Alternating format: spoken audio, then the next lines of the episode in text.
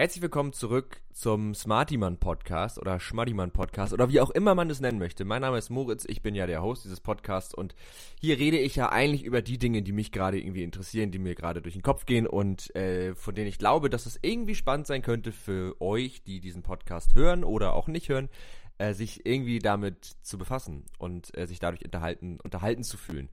Ähm, ich bin sehr müde aktuell. Äh, ich bin irgendwie erschöpft. Ich schreibe ja gerade meine Masterarbeit und das ist irgendwie ganz schön fordernd und anstrengend und ähm, ich habe irgendwie keinen Bock mehr. Deswegen äh, ist das, glaube ich, heute nicht die allerenergetischste Folge, aber ich wollte sie irgendwie trotzdem aufnehmen, weil ich äh, ehrlich gesagt gerade einfach ein bisschen prokrastinieren möchte und irgendwie das Gefühl haben möchte, irgendwas gebacken zu bekommen. Ähm, ich muss mal ganz kurz reinhören, ob der Sound hier überhaupt okay ist. Ja, hört sich wunderbar an. Äh, das ist ja schön, man kann kurz äh, pausieren. Denn ich weiß nicht, ob ihr es hört oder nicht, aber ich habe ein neues Mikrofon ähm, ein Rode irgendwas mit Interface. Ich könnte jetzt also sozusagen auch zwei Leute hier hinsetzen. Äh, Habe ich von der Arbeit bekommen für den Podcast, den ich da mache. Tech und Trara könnt ihr mal auschecken. Und ähm, ja, ich benutze die jetzt einfach auch für diesen Podcast hier, weil warum denn nicht? Warum denn nicht? Kann man doch auch mal machen. Wenn sie hier schon stehen, es steht eh immer auf meinem Schreibtisch, dann kann ich es auch benutzen. Ja, äh, heutige Folge möchte ich ähm, wieder mal über eine Welt sprechen, die mich in letzter Zeit begeistert und über einen ganzen Themenkomplex, ähm, Letzte Folge haben wir über Halo gesprochen. Ich habe es sehr oberflächlich angerissen. Es diente wirklich mehr so als Einstieg für euch. Ähm, und diese Woche, dieses Mal, diese Folge möchte ich sprechen über Warhammer.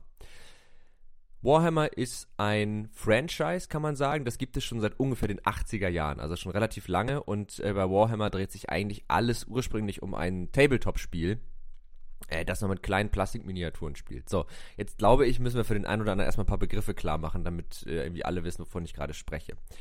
Tabletop heißt, es ist ein Spiel, was man auf einem Brett, äh, auf einem Tisch spielt. So, ne, auf einem, das sagt ja auch der Name Table. Äh, und die Miniaturen, das sind kleine Plastikfiguren, die haben so einen ganz bestimmten Maßstab. Ich glaube, der Maßstab ist 28 Millimeter. Und ähm, diese Plastikfiguren stellen Einheiten dar, die wiederum dann über diesen Tisch bewegt werden können. Und dann kann man sich äh, mit diesen Einheiten bekriegen. Die stehen auf so kleinen Bases, ähm, so, so kleinen runden oder viereckigen, je nach Spiel. Äh, Platten, darauf ist diese Miniatur, die kann man dann auch selber zusammenbasteln, bemalen. Das ist auch so ein bisschen Teil dieses Hobbys. Und dann hat man eben so Armeen und diese Armeen können sich dann bekriegen und dafür gibt es eine ganze Menge von Regeln. Das sind im Grunde ähnliche Regeln, wie sie auch bei Computerspielen verwendet werden, nur dass man halt ähm, die selbst anwendet. Also es gibt dann so Regelbücher. Schon, jetzt muss ich kurz aufstoßen. Äh, es gibt dann so Regelbücher, da, da stehen dann halt drin, wie sich welche Einheit bewegen kann, wie viel Schaden sie macht, wie viel nicht, wie viel Schaden sie blockt, ihre besonderen Fähigkeiten und so weiter und so fort. Und das wiederum kann man alles ausfinden, indem man würfelt. Also viel hängt da vom Glück ab. Man würfelt sozusagen, keine Ahnung, seinen Angriff, dann wird einmal bestimmt, wie viel Schaden man machen kann, dann äh, würfelt der Gegner irgendwie seine Verteidigung und dann wird das berechnet und dann fallen Einheiten aus dem Spiel. So, und diese Armeen, die stellt man dann zusammen mit diesen Miniaturen. Diese Miniaturen stellen halt die einzelnen Einheiten dar, wie schon gesagt. Und ähm, die, dieses ganze Konzept kommt so ein bisschen daher, dass man diese Miniaturen verkaufen wollte. Also ich habe, ich kann übrigens sehr empfehlen, wen das noch sehr, sehr viel tiefer als in dieser Folge interessiert, der kann sich den Stay Forever Podcast anhören.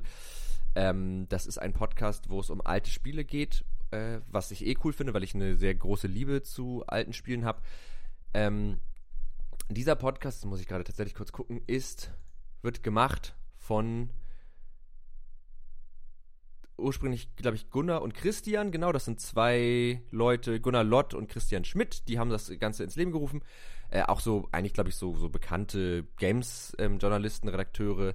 Und ähm, in der Folge unterhält sich aber Gunnar Lott mit äh, Maurice Weber und der wiederum kommt von GameStar und der interessiert sich halt auch für Warhammer und da geben die einen sehr, sehr tiefgehenden Überblick einmal über Warhammer Fantasy und Warhammer 40k. So, meine persönliche Beziehung zu dem ganzen Thema, warum ich mich dafür so begeistern kann, ist folgende. Ich war ungefähr, ich weiß nicht, zwölf, vielleicht schon drei, nee, ich glaube, ich war noch zwölf oder elf sogar. Und ein Kumpel von mir, Dario, hatte damals, ähm, mit dem war ich immer skaten und der hatte diese Warhammer-Figuren. Das waren so Dunkelelfen, hatte er. So kleine Plastikfiguren, die irgendwie cool angemalt waren. Und dann, wenn die so auf dem Tisch standen, sah das irgendwie geil aus, weil auf einmal stand da so eine Mini-Armee und ich fand das mega cool. Äh, ich weiß nicht, ob man es im Hintergrund gerade hört, aber es wird gerade gebohrt. Ähm, so ich fand diese, diese, diese Miniaturen halt so cool und dieses, das sah irgendwie cool aus. Und ich habe das überhaupt nicht verstanden. Ich habe auch nicht verstanden, was das soll. Ich habe aber relativ schnell verstanden, dass diese Miniaturen extrem teuer sind. Es sind kleine Plastikminiaturen. Okay, ich glaube, man hört das Bohren nicht tatsächlich. Ich muss einmal kurz checken. Äh, es sind so kleine Plastikminiaturen, die ähm, man halt auch noch selbst zusammenklebt und selbst anmalt, wirklich voll, komplett. Also die kriegt man in so, in so Rahmen, wie so Modellbausätze im Grunde. So sieht das ein bisschen aus. Und diese Plastikminiaturen kosten wirklich ein Schweinegeld, weil man eben nicht nur das Material bezahlt, sondern auch ein bisschen, meine Theorie zumindest, den Wert in dem Spiel, in dem Spielsystem. Weil es gibt halt Miniaturen, die sind besser und es gibt Miniaturen, die sind schlechter. Und wenn man irgendwie so einen riesen Dämonenprinz hat, so, dann kann der halt mehr und ist dementsprechend auch besser. Oh, dieses Geboren im Hintergrund ist wirklich sehr, sehr nervig. Naja, auf jeden Fall ähm, konnte ich mir die damals nicht leisten. Ich fand das aber halt irgendwie faszinierend und habe das dann so über die Jahre wieder äh, ja in den Hintergrund rücken lassen und mich damit irgendwie nicht mehr weiter beschäftigt, weil einfach für mich klar war, okay, das ist außerhalb meiner finanziellen Möglichkeiten. So zum Vergleich, um so eine Armee voll zu kriegen, eine große Armee, mit der man eigentlich alles spielen kann, ist man tatsächlich mehrere hundert Euro los. Also ich glaube zwischen, ich würde sagen so zwischen drei und 600 Euro muss man einplanen. Mit Farbe, mit Figuren, mit Regelbüchern, mit allem. Ähm, dieses Tabletop fand ich halt irgendwie spannend und habe das so vor zwei Jahren so ein bisschen wiederentdeckt. Ähm, zum einen, weil ein äh, Kumpel von mir mir empfohlen hat, wieder äh, eine Empfehlung, Reikir heißt der Typ. Also Reikir ähm, packe ich nicht in die Shownotes, habe ich keine Lust zu, könnt ihr selber gucken. R-A-I-K-I-I-R, so schreibt man den. Äh, auf YouTube macht der halt Lore-Videos zu Warhammer. Und ähm, das wurde mir irgendwie empfohlen. Ich fand das irgendwie spannend und dann hatte ich wieder Bock, mich damit zu beschäftigen. Und wie ihr ja vielleicht schon wisst, habe ich schnell Lust, mich mit solchen Welten irgendwie auseinanderzusetzen. Und diese Welt ist in meinen Augen total absurd, weil die ist so anders als alles andere, was ich kenne. Ähm, und jetzt kommen wir zur Welt. Jetzt habe ich so ein bisschen den Hintergrund erklärt. Das Tabletop kommt schon aus den 80ern. Beide Systeme, Warhammer Fantasy und Warhammer 40k, werden auch seit, mehr oder weniger seit den 80ern weiterentwickelt. Das sind kontinuierlich, da kommen immer neue Editionen raus. Die Geschichte wird auch immer ein bisschen weiter erzählt. Jetzt hat gerade mein Handy gebimmelt, sehr unprofessionell. Und ähm, jetzt kommen wir zur Welt. Erstmal, Warhammer ist nicht eine Welt, es gibt zwei Varianten davon. Es gibt Warhammer Fantasy und Warhammer 40k. Die hängen nicht zusammen. Die teilen sich manche Konzepte, die sind in manchen Belangen ähnlich, aber es ist nicht dasselbe. Also es sind zwei wirklich völlig unabhängig voneinander bestehende Welten, Geschichten, Historien. Warhammer erzählt sich auf dieser Spiel-Tabletop-Ebene immer, wie wir so Geschichte aus dem Mittelalter erzählen. Also über große Schlachten, wichtige Figuren, politische Entscheidungen und so weiter und so fort. Part, ich, ich gehe erstmal auf die Gemeinsamkeiten aus, äh, ein. In beiden Welten gibt es das Chaos. Das Chaos ist, man könnte sagen, eine Macht, eine Form von Energie, die aus dem Warp kommt. Der Warp ist, man könnte sagen, sowas wie eine Paralleldimension zu unserer. Und die überschneidet sich ab und zu mit der. Und es gibt so Warp äh, Portale und so, da kommt dann was aus dem Warp in die echte Welt. Und dieses Chaos, der Name sagt schon, stiftet sehr, sehr viel Chaos. Also es macht, dass Leute mutieren, es gibt Fähigkeiten und so weiter. In diesem Warp leben vier Chaosgötter. Jetzt muss ich kurz gucken, ob ich die zusammenkriege. Nörgel, der steht so für Seuchen und Krankheiten und so. Das ist äh, aber auch Papa Nörgel, also der passt wohl auch sehr gut auf, ähm, auf, seine, auf seine Jünger. Dann gibt es ähm, ich gucke parallel nochmal schnell nach, nicht, dass ich hier Quatsch erzähle. Also es gibt Nörgel, dann gibt es Korn. Korn ist der, ja, für Krieg und Blut und Kampf und sowas. Also der ist so der, der, der Kriegsgott, könnte man sagen. Dann gibt es ähm, Slanesh oder Slanish. Den finde ich gerade nicht. Jetzt habe ich das. Guck mal, da hätte man sich jetzt vorbereiten können. Aber sowas machen wir nicht.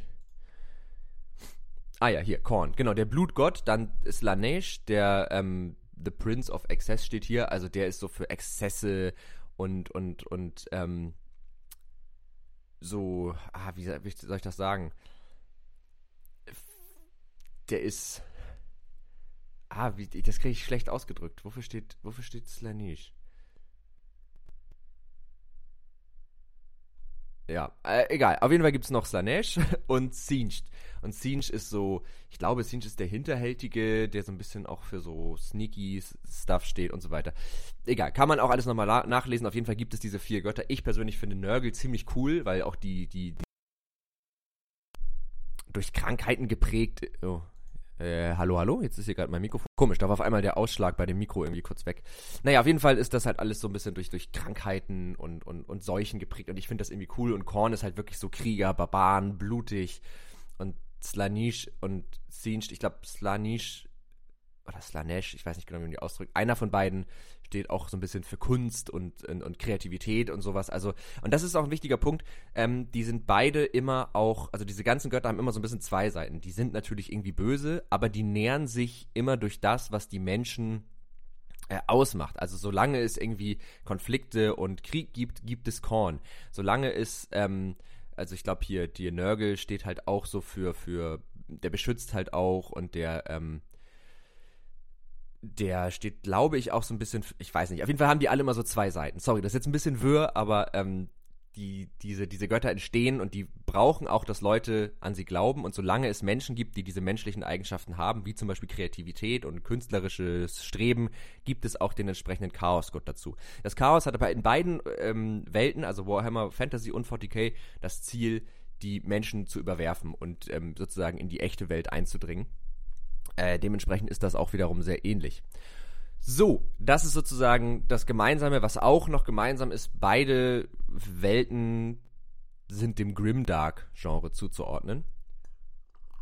Hm. Jetzt muss ich mal kurz einen Schluck Kaffee trinken. Also das heißt, ähm, das ist beides düster, beides blutig, beides sehr derb, also so metalig doll. Also es ist alles sehr, sehr doll. Die Rüstungen sind sehr fett, die Waffen sind groß, alles ist irgendwie brutal und ähm, auch die Dimension, also da sind dann so Heere von, also bei Warhammer 40 Cases, da Millionen, die da so verheizt werden auf Schlachtfeldern und so.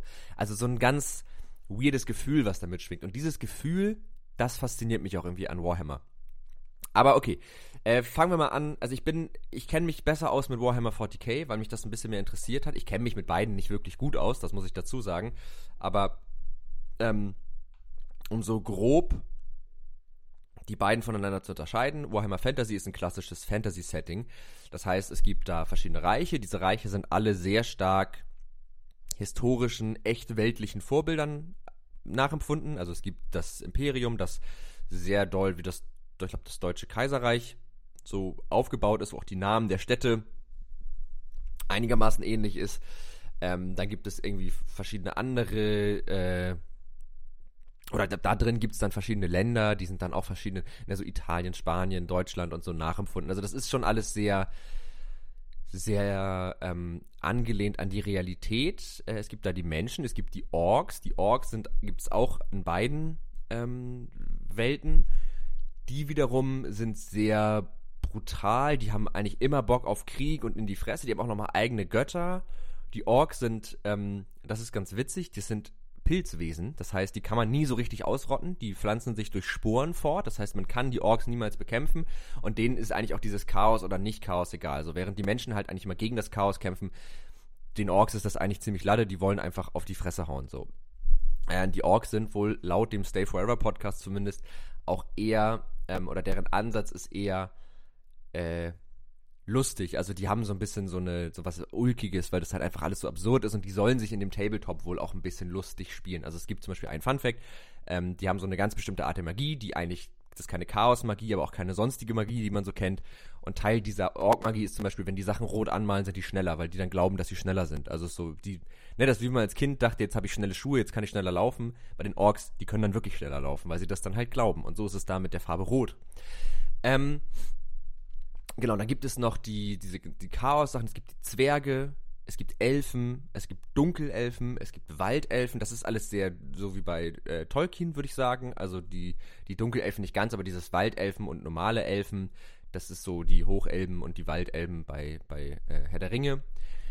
Die Zwerge sind auch sehr Herr der Ringig, nur dass sie ein bisschen technologischer sind, also die haben so Flugapparate und so ein Kram. Und äh, man findet eigentlich viel der Ästhetik dann wieder in Warcraft wieder, wo wir auch mal noch eine Folge drüber machen werden ähm, weil die äh, das tatsächlich eine große Inspiration wohl war für die Warcraft, für das Warcraft-Franchise. Also diese grüne Hautfarbe der Orks, so das es bei Herr der Ringe ja so auch nicht. Die sind ja nicht grün, die sind ja eher so schmutzig, grau,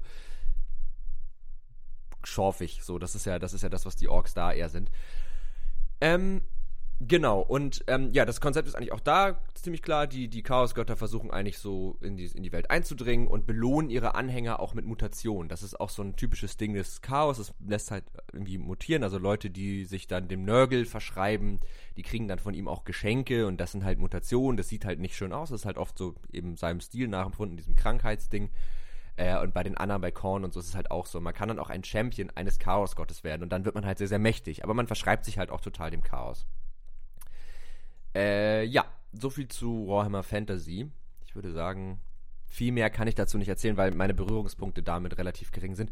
Ich werde euch aber am Ende der Folge nochmal ein paar ähm, Tipps geben für, für weitere Inhalte, die ihr euch dazu reinziehen könnt. Ähm, und die sind nicht nur auf der Lore-Ebene, also auf dieser Geschichtenebene, sondern auch auf einer künstlerischen Ebene, weil dieses Hobby, diese Idee, ich habe Miniaturen, die male ich an, das bringt auch sehr, sehr viel Kreativität bei Leuten hervor, die auch darüber hinausgeht, wie sie die Figuren anmalen. Also manche machen ihre eigenen Figuren, manche interpretieren die neu, manche schneiden irgendwie existente Figuren auseinander und kleben die neu zusammen und erschaffen sich so ganz eigene Geschichten und so. Das ist irgendwie ein cooles Genre und ein YouTuber steht da für mich sehr stark für, aber dazu am Ende mehr. Ähm, von der Ästhetik her gefällt mir Warhammer Fantasy besser, weil es ist halt irgendwie Fantasy. Es ist ein bisschen, das hat ein bisschen was spartanerisch und es ist, wenn man ein bisschen anfängt, sich mit Kunst oder künstlerischen Tätigkeiten in dem Bereich zu befassen, für mich auch ein bisschen leichter, weil es halt viel organische Strukturen sind, Holz, Felsen, bah. Warhammer, Fan äh, Warhammer 40k ist ein Fantasy-Universum, das 40.000 Jahre in der Zukunft spielt, also im Jahre 40.000 oder ab dem Jahre 40.000 und das irgendwie ähnlich zu Warhammer Fantasy ist, aber ganz anders. Es ist tatsächlich auch erst, also Warhammer Fantasy gab es zuerst und Warhammer 40k ist daraus entstanden, ist mittlerweile aber wohl das erfolgreichere Franchise. So, also Warhammer Fantasy. Die, der Ist-Zustand ist der, es gibt ein Imperium der Menschheit. Das ist sehr groß. Das umspannt eigentlich fast die ganze Galaxis. Und im Zentrum dieses Imperiums steht der Imperator. Der Imperator ist eine Art Götterfigur. Ähm, in Wahrheit ist der Imperator eigentlich schon so gut wie tot. Es gab diesen Menschen wirklich, denn der hat eigentlich das ähm, Imperium der Menschheit zu dem gemacht, was es heute ist. Dann wurde der aber erschlagen von einem seiner in Anführungszeichen Söhne und ist heute, wird heute künstlich am Leben erhalten, weil der Imperator ist ein mächtiger Psioniker. Psioniker sind das, was in anderen Welten Magier sind. Und die können sozusagen diese Warp-Magie nutzen und damit halt, ja, magisch sein. Und man braucht diese große psionische Kraft des Imperators, um durch den Warp durchzufliegen. Was nämlich bei Star Wars oder sonst wo so Hyperraumreisen sind, das sind bei Warhammer 40k Warp-Reisen. Das heißt, die fliegen durch den Warp und können damit große Strecken in der echten Welt zurücklegen äh, in kürzerer Zeit. Das ist aber sehr gefährlich, weil wie auch bei Warhammer Fantasy, da drin sind die Chaosgötter, da drin ist das Chaos, das heißt, oft gehen auch Schiffe verloren und die können sich sozusagen an diesem Leuchtfeuer, das der Imperator darstellt, im Zentrum des Universums auf der Erde, also auch auf unserer Erde, äh, können die sich orientieren. Damit der aber am Leben erhalten wird, weil der eigentlich, wie gesagt, schon so gut wie tot ist, müssen jeden Tag ganz viele Psioniker geopfert, also Tausende. Und Warhammer 40k ist Warhammer Fantasy von den Mengen her, von den Größen her nochmal mal 1000. Also es ist riesengroß. Das, diese Sternkarten sind riesengroß. Die, es gibt Makropolen, das sind so Riesenplaneten, die komplett voll mit Menschen sind und es ist, es ist völlig absurd alles. Ähm, und dieses, dieses Imperium, wie es heute ist, das hat diesen sehr, sehr starken Götterkult um den Imperator. Äh, die ganze Technologie, die so da ist, die verstehen die gar nicht richtig. Die haben sehr viel Technik, die haben Raumschiffe, die haben auch so einen äh, Mechanikerkult, den, ähm, Adeptus Mechanicus, genau, das ist so, sind so, ist auf dem Mars angesiedelt, die sorgen so dafür, dass die Maschinen, die die Menschheit so hat, irgendwie am Leben erhalten werden, aber die, ähm, verstehen die nicht. Die, das ist in so, ein, also deren Umgang damit funktioniert, die können es auch reparieren, aber die raffen das nicht wissenschaftlich, sondern das ist so eingebettet in so Rituale, so die, haben dann auch so einen Maschinengott und sowas. Also das ist ganz wild. Die, wenn die ein Auto betanken, dann checken die nicht, dass die da gerade Tank reinfüllen, sondern die denken, das ist ein Ritual. Sie machen aber sozusagen zufällig die richtigen Schritte. So ein bisschen so kann man sich das vorstellen. Und dieser Adaptic, äh, Adeptus Mechanicus auf dem Mars, der versorgt eigentlich die Menschheit auch mit Waffen und Fahrzeugen und allem. Also das sind die einzigen, die das können. Und ähm, das ist, finde ich, was, was dieses Universum total ausmacht. Es ist, spielt zwar in der Zukunft, aber die Menschen haben ein ganz geringes Technikverständnis und ähm, wissen gar nicht so richtig, wie das funktioniert, was sie benutzen. Das war aber mal anders.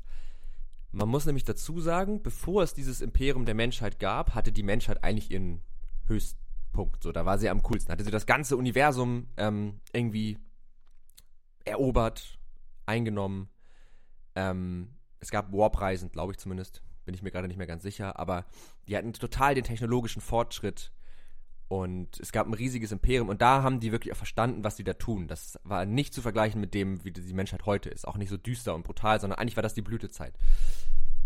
Dann gab es aber sogenannte Warp-Stürme überall in der Galaxis und die haben dafür gesorgt, dass man auf einmal nicht mehr zwischen den Planeten hin und her reisen konnte. Und die Zeitspannen waren eben sehr, sehr lang. Das heißt, das hat dazu geführt, dass diese ganzen Planeten sich so voneinander abgekapselt haben. Teilweise sind sie wieder total zurückgefallen. Ähm, dieses ganze Imperium der Menschheit ist zer zerbröselt. Es gibt neben dem Chaos noch ganz, ganz viele andere Feinde. Die Tyranniden, das ist so ein insektenartiger Alienschwarm die Orks, wie gesagt, ähm, die Elder, das sind eigentlich Space-Elfen, könnte man sagen. Und so die Menschheit ist halt total zurückgefallen. Und der Imperator war dann irgendwann, kam irgendwann auf die Bildfläche. Man weiß nicht so richtig, woher der kommt, wie der aussieht. Das ist alles nicht so richtig klar. Also das kriegt man auch in diesen ganzen Geschichten, die es da gibt, niemals erzählt. Und der äh, hat dann angefangen, die, diese ganzen Planeten, nachdem diese Warpstämme abgeebbt sind, zurückzuerobern und wieder ausgehend von der Erde, von Terra, ein geeinigt, eine geeinigte, geeinte Menschheit zu machen. Und das hat er getan und hat dafür aus seinem Genmaterial die Primarchen äh, gegründet. Die Primarchen, ich glaube, es gibt zwölf oder dreizehn, ich weiß es gar nicht. Äh, Primarchen, Warhammer 40k, lass mich kurz nachgucken. 20, ah, okay, 20 übermenschliche Supersoldaten, die unglaublich groß sind. Die sind auch riesengroß. Ich glaube, die sind zwei, drei, drei Meter oder so, also Riesentypen. Bullige Riesentypen in fetten Rüstungen, die alle ein bisschen unterschiedlich sind und die auch so unterschiedliche, na, manche hauen eher drauf, andere schießen, ähm, oder sind halt eben auch Psioniker, wie auch immer. Naja, einer von diesen äh, Primarchen, oder es war dann irgendwann so, dass der Imperator sich auf die Erde zurückgezogen hat und sozusagen einem seiner Primarchen, nämlich Horus, ich glaube, das war sogar der erste der Primarchen, die Aufgabe erteilt hat, diesen, diesen Feldzug, in dem das Imperium geschaffen soll, weiterzuführen. Und ähm, der hat das auch gemacht und dann gibt es einen riesen Geschichtenerzählungsband, das gibt es auch alles als Romane, ich glaube es gibt irgendwie 80 Romane oder so, die Horus Herisee, die, wo es darum geht, wie im Grunde Horus sich gegen das Imperium äh, wendet und den Imperator versucht zu töten. Ähm, da gibt, ich will da jetzt nicht so super tief drauf eingehen, weil das kann ich jetzt auch nicht so perfekt wiedergeben, aber im Grunde ein paar Missverständnisse, und Krieg zwischen dem ähm, manchen der Primarchen und dem Imperator schließen sich auch noch andere Primarchen Horus an. Und Horus verfällt so ein bisschen dem Chaos und versucht halt den Imperator zu töten. Der schafft es, Horus zu töten, aber wird dabei halt selbst schwer verletzt. Und da kommt man dann eigentlich dahin, wo man heute ist, dass der nämlich auf seinem goldenen Thron sitzt ähm, und halt durch dieses, durch das Opfer von ganz vielen Psionikern ähm, am Leben erhalten wird, damit die, das menschliche Imperium eben nicht zusammenfällt. Das Witzige ist dabei, ähm, der Imperator hat ursprünglich beim Bau seines Imperiums, als er noch nicht halb tot war oder fast eigentlich schon ganz tot, ähm, war dem ganz wichtig, dass die Menschen sich von so Göttern und Glauben und sowas lossagt, sondern sehr rational ist, sehr geradlinig, sehr wissenschaftlich, weil die Chaosgötter, die ja versuchen, die Menschheit zu korrumpieren, dadurch angetrieben werden, dass die Menschen diesen Dingen nachgehen. So, und die Theorie, wenn man jetzt sehr, sehr wissenschaftlich wird und auf diesen ganzen Hokuspokus verzichtet, dann schwächt das die Chaosgötter. Ähm, das heißt, dem hätte dieser Götterkult, der um ihn selbst herum entstanden ist, 10.000 Jahre nachdem er gestorben ist, gar nicht ähm, beigestanden, äh, gar nicht zugesprochen. Also das wär, war gar nicht in seiner Absicht, sowas zu erschaffen. Es ist einfach passiert. Er konnte da gar nicht so richtig viel dran machen. Und ähm, ja, deswegen äh, irgendwie, das ist, das ist so ein bisschen das, was es so ein bisschen absurd macht und ein bisschen witzig macht, dass halt auf einmal dieser Imperator, der eigentlich genau das nicht wollte, im Zentrum einer riesengroßen Reli Religion sitzt, der Ekliasachie oder Ekliarchie oder so heißen die. Das ist die Kirche in dieser Welt und der, der Imperator ist halt da und dessen, dessen Wille wird auch von, von Leuten immer gedeutet. Ähm, aber das kann eigentlich niemand überprüfen. Also eigentlich ist der mehr so eine Symbolfigur und halt wie so ein Leuchtfeuer, damit diese Warp-Reisen möglich bleiben und das Imperium nicht nochmal zerfällt. Weil sobald die Fähigkeit zwischen dem Warp, äh, zwischen Planeten hin und her zu navigieren wegfällt, ist vorbei. Dann äh, kann sich das Imperium nicht halten. Und dieses Imperium wird halt permanent angegriffen. Von allen Seiten gibt es immer wieder Probleme. Ähm, ein ganz wichtiges Konzept, für das Warhammer 40k auch bekannt ist, sind die Space Marines. Der Adeptus Astartes. Ähm, die Space Marines sind Superkrieger, die wiederum aus den Primarchen entstanden sind. Das sind sozusagen Primarchen Light. Die sind praktisch zwei Generationen vom Imperator entfernt. Äh, die werden ähm, auch mit den Genen so ein bisschen manipuliert. Die, denen werden aber auch ganz viele Operationen zugeführt. Also sie haben zwei Herzen, die haben irgendwie verstärkte Knochen, die kriegen irgendwelche äh, Implantate, damit sie schneller wachsen. Die sind auch sehr viel größer, sehr viel stärker, die leben auch sehr, sehr lange. Und, Moment. Sorry, jetzt muss ich einmal kurz äh, hochziehen. Ähm, das sind halt sozusagen die Superkrieger des ähm, Imperiums und die, also so 500 von denen sind 100.000 normale Soldaten. Es gibt nämlich dann noch das ähm, Astra Militarium oder so. Das normale Militär, das sind halt normale Menschen, die einfach kämpfen. Und Jetzt bellt mein Hund gerade. Egal, ich ignoriere es einfach. Also, die bellt die Tür an und äh, da kann man eh nicht viel machen, außer es einfach zu ignorieren. Ähm, genau, die Space Marines so. Und es gibt verschiedene Space Marine Legionen, die, meine ich, aus den, ähm, aus den Primarchen auch entstanden sind. Also die waren halt ihren Primarchen zugeordnet. Manche Primarchen leben ja auch noch, manche eben nicht mehr. Und äh, da gibt es zum Beispiel die Ultramarines, das sind, glaube ich, so die bekanntesten. Das, die sind so blau und die stehen dann auch immer so ein bisschen für unterschiedliche Sachen. Und die Ultramarines sind, glaube ich, so die, ja, die klassischen Space Marines. Es gibt noch irgendwie die Blood Ravens, die Space Wolves oder Grey Wolves. Es gibt ganz viele, die haben alle so ein bisschen unterschiedliche Merkmale. Idee, man kann halt diese Space Marine Modelle kaufen und sie entsprechend ihrer Legion bemalen. Und so kann man sich halt so ein bisschen austoben und sich mit einer, als Spieler dieses Tabletops dann, mit einer dieser Legionen ähm, identifizieren. Und das sorgt halt für so ein, ja, das, das macht den Leuten halt Spaß, beziehungsweise äh, gibt es halt auch viele Geschichten von Abspaltung und so. Und da kann man sich so ein bisschen eingliedern mit seiner eigenen Erzählung, dass man sagt, okay, ich, das waren mal Ultramarines, aber die haben sich abgespalten und sind jetzt, und dann male ich die anders an und schreibe denen nochmal so ein bisschen andere Eigenschaften zu. So geht das. Und auch die Bewaffnung ist sehr, sehr unterschiedlich. Eine typische Waffe ist zum Beispiel die Bolterpistole. Das ist so eine fette Pistole, da kommen so sehr explosive Kugeln raus, die zerfetzt alles. Und mit zerfetzen meine ich Warhammer 40k typisch zerfetzen. Also die, die lässt Sachen platzen. Das ist ganz ekelhaft.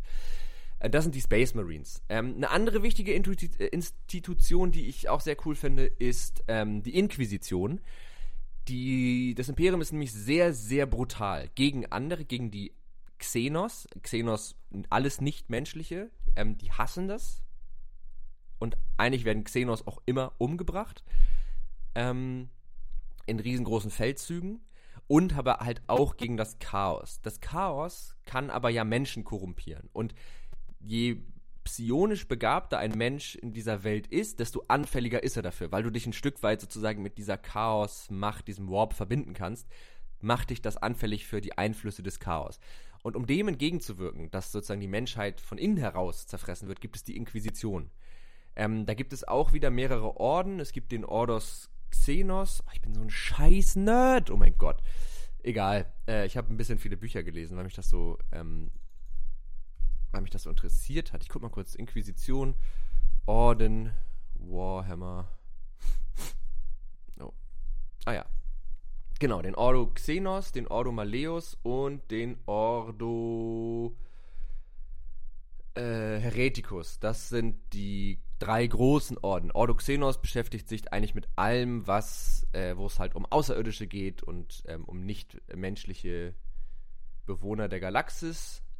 Maleus, da ging es meiner Meinung nach um genau um die Bekämpfung von des Chaos und von Dämonen und Heretikus, da geht es um ja die Bekämpfung von von Verrätern eigentlich ähm, und von Hexern, Ketzern und Mutanten, also allen, die sich sozusagen von den in Anführungsstrichen Lehren des Imperators losgesagt haben.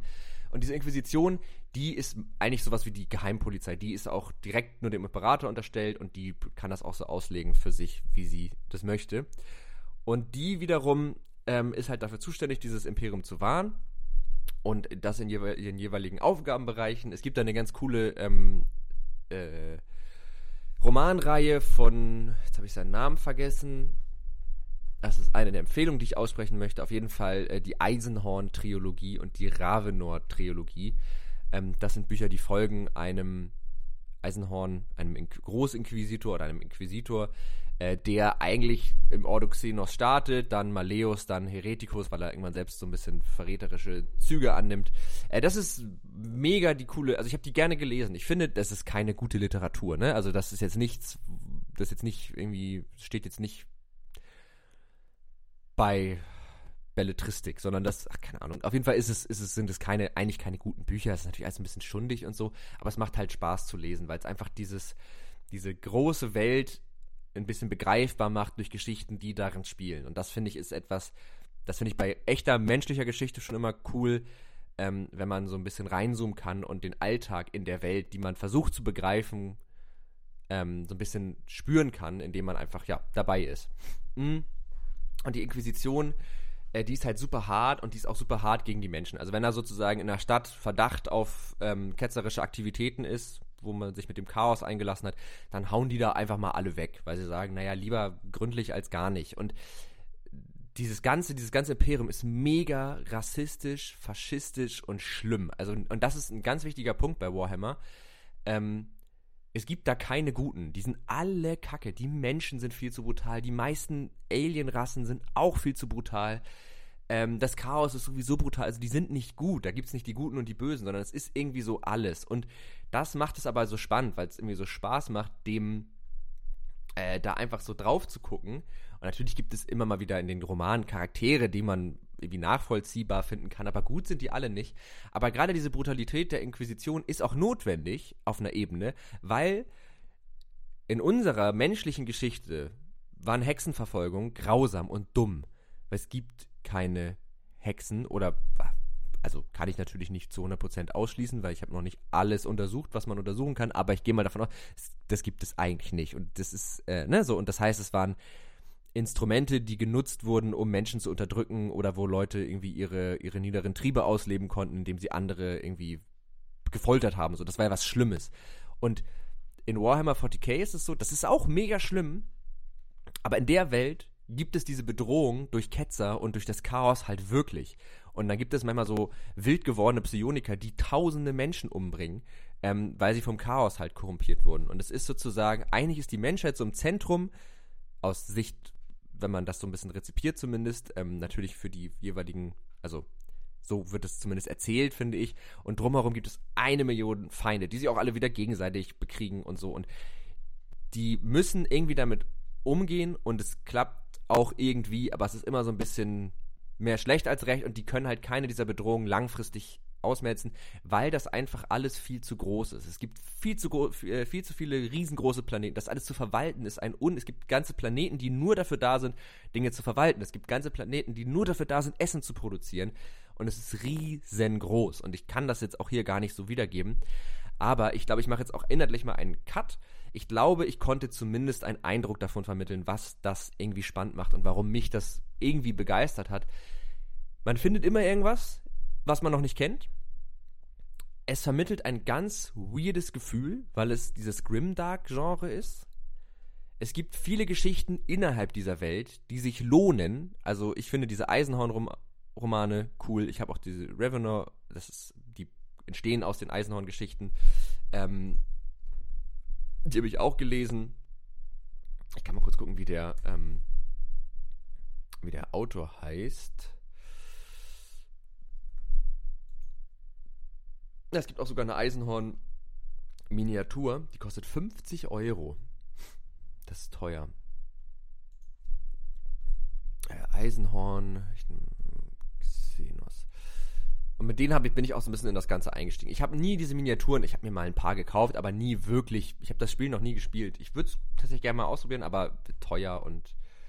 Äh, Dan Abnett, genau, der schreibt auch ganz viel in diesem äh, Warhammer 40k-Universum. Also, falls sich das so ein bisschen den Mund wässrig gemacht hat, sich damit mal zu befassen, es macht irgendwie Spaß. Es ist irgendwie eine coole Möglichkeit, mal aus der echten Welt zu fliehen und sich mit was völlig anderem zu beschäftigen. Äh, und es ist es ist nicht mehr als das, aber es ist halt auch nicht weniger als das. Es ist einfach irgendwie, es ist irgendwie cool. So, jetzt hatte ich ja noch versprochen, dass ich euch noch irgendwie ein bisschen YouTube empfehle. Ähm, es gibt einen YouTuber, den ich sehr toll finde, der heißt Miscast, also falsch gecastet, M-I-S-C-A-S-T. Und der ähm, betreibt schon seit Ewigkeiten dieses Warhammer-Hobby. Äh, und ja, macht halt seine eigenen Miniaturen, äh, baut da irgendwelche Armeen und wird halt total kreativ. Und ich glaube, das ist auch dann spannend, wenn man mit diesem ganzen Warhammer-Kram nichts anfangen äh, kann. Weil das ist so eine Mischung, also man guckt ihm irgendwie dabei zu, wie er kreativ ist und das macht einfach richtig Bock. Und man kriegt so ein bisschen Lust, selber Sachen zu bauen, zu basteln. Ähm, und er macht halt einfach kleine Modelle von Dingen letztlich. Ähm, die haben halt eine gewisse Ästhetik, die halt eher in diese Warhammer-Welt passt. Aber man kann da, glaube ich, auch viel von adaptieren für andere Sachen und ich finde den richtig cool und durch den habe ich Bock bekommen auf dieses ganze Thema. So. Und jetzt habe ich richtig viel geredet und bin erfolgreich meiner Masterarbeit für eine halbe Stunde entkommen. Mhm. Ja, also ich glaube, das war es aber auch tatsächlich schon für diese Folge. Ähm, die war anstrengend, aber sie hat mir Spaß gemacht. Ich werde jetzt eine Gassi-Runde gehen und dann muss ich mal wieder weiterarbeiten. Vielen Dank, dass ihr zugehört habt. Ähm, ich hoffe, ich konnte euch ein bisschen Bock auf Warhammer machen. Wir sehen, beziehungsweise wir hören uns dann in der nächsten Folge wieder. Ähm, falls euch der Podcast gefällt, abonnieren, folgen, weiterempfehlen. Ihr wisst, wie das Ganze läuft. Und äh, ja, bis dann, würde ich sagen. Tschüss.